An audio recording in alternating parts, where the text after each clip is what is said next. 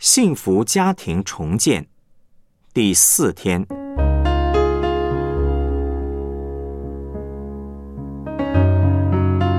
家是爱之窝，医治家庭的破口。哥罗西书三章十二到十五节，所以你们既是上帝的选民，圣洁蒙爱的人，就要存怜悯、恩慈、谦虚、温柔、忍耐的心。倘若这人与那人有嫌隙，总要彼此包容，彼此饶恕。主怎样饶恕了你们，你们也要怎样饶恕人。在这一切之外，要存着爱心。爱心就是联络全德的，又要叫基督的平安在你们心里做主，你们也为此蒙召归为一体，且要存感谢的心。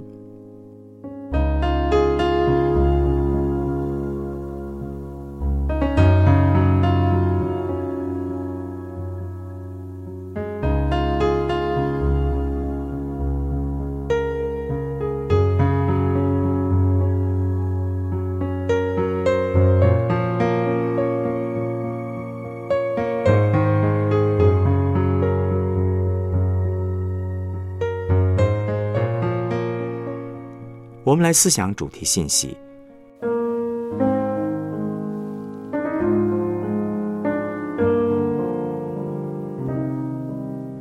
现今的世代，破碎不完全的家庭几乎快要变成了常态。想要修补、医治家庭的破口，我们可以有三方面的策略：第一，清楚的目标。哥罗西书三章十五节说。又要叫基督的平安在你们心里做主，你们也为此蒙召归为一体，且要存感谢的心。由此可知，基督化家庭最终的目标是建立一个平安的窝，与上帝、与家庭成员、与外在的环境都有一个和谐的关系。我们要知道我们的目标，也要知道谁会来破坏这个平安的爱之窝。什么力量会破坏它？是撒旦、世界、肉体，是属灵征战。因此，我们要知道家庭的破口是什么。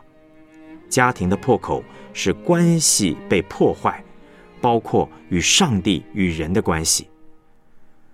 我们在建立基督化家庭的时候，要有一个认知：基督化家庭不是圣人的结合，乃是罪人生活在一起。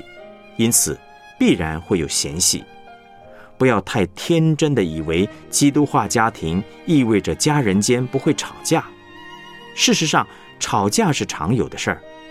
因为虽然我们是百分之百的艺人，但我们同时也是百分之百的罪人。另外，我们还需要知道，当人的心受伤以后，就会关闭，就像含羞草一样，一碰就闭起来。人。是灵魂体合而为一的，人和人的相通不只是外表的，有的时候不需要和对方讲什么，就会知道自己与他通不通，因为我们是用灵相通的。当我们的灵被对方刺伤了，就会在魂和体反映出来。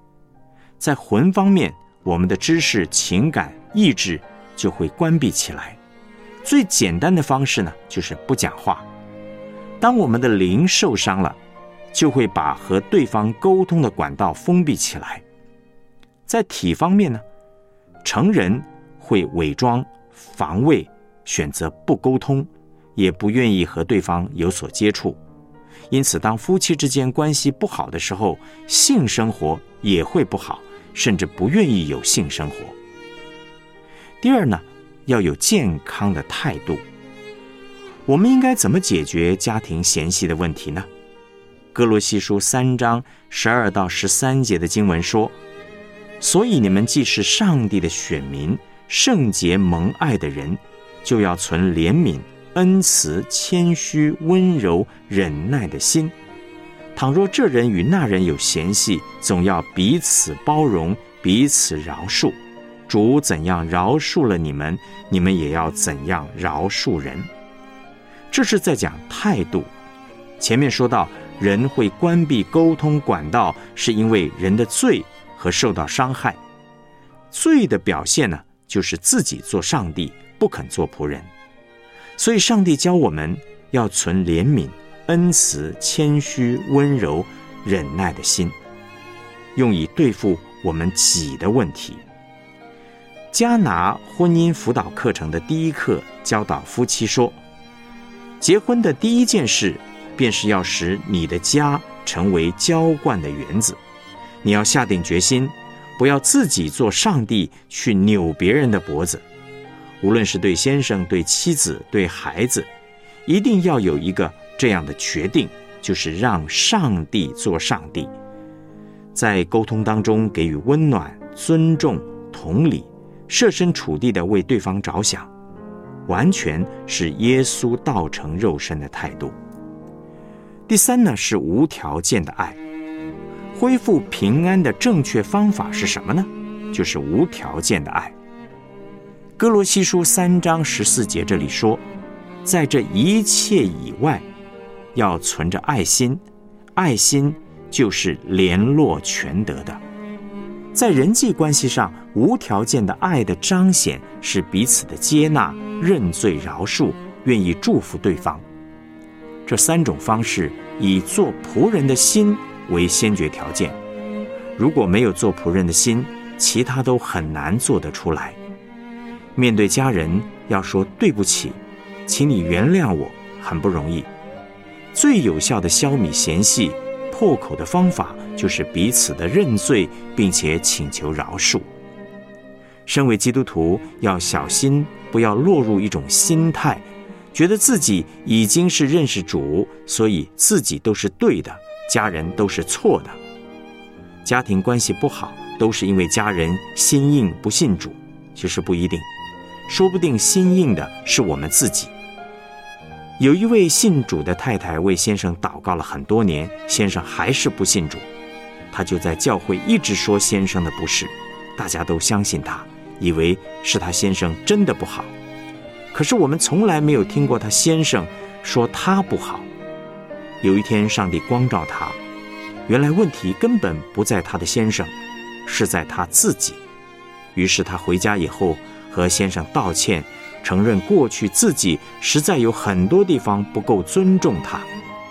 这位姐妹道歉以后，她先生第二天马上到教会问牧师说：“哎，你到底做了什么，让我太太有这么大的改变？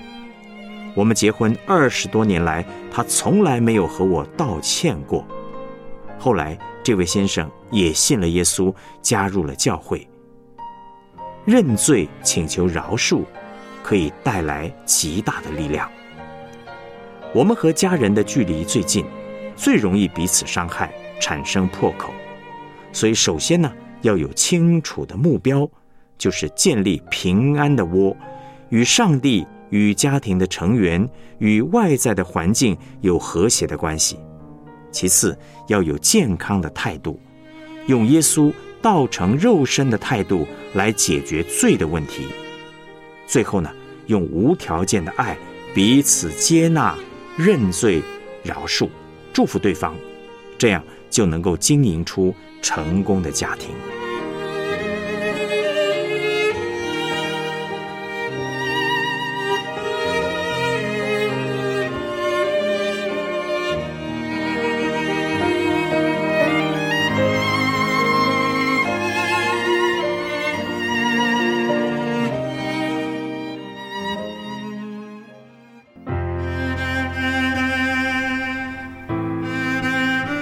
我们来思想两个问题：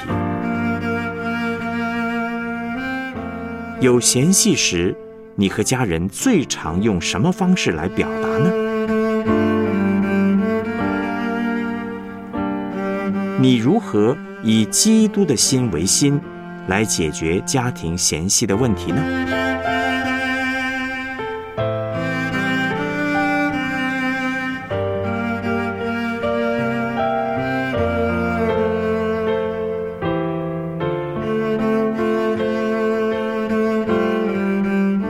起献上祷告，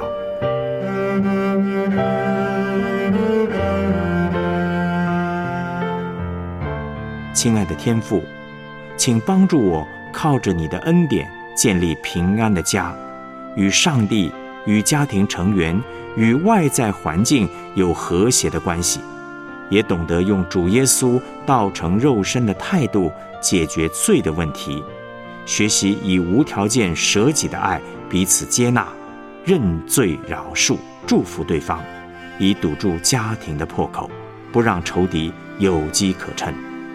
奉耶稣基督的名祷告，阿门。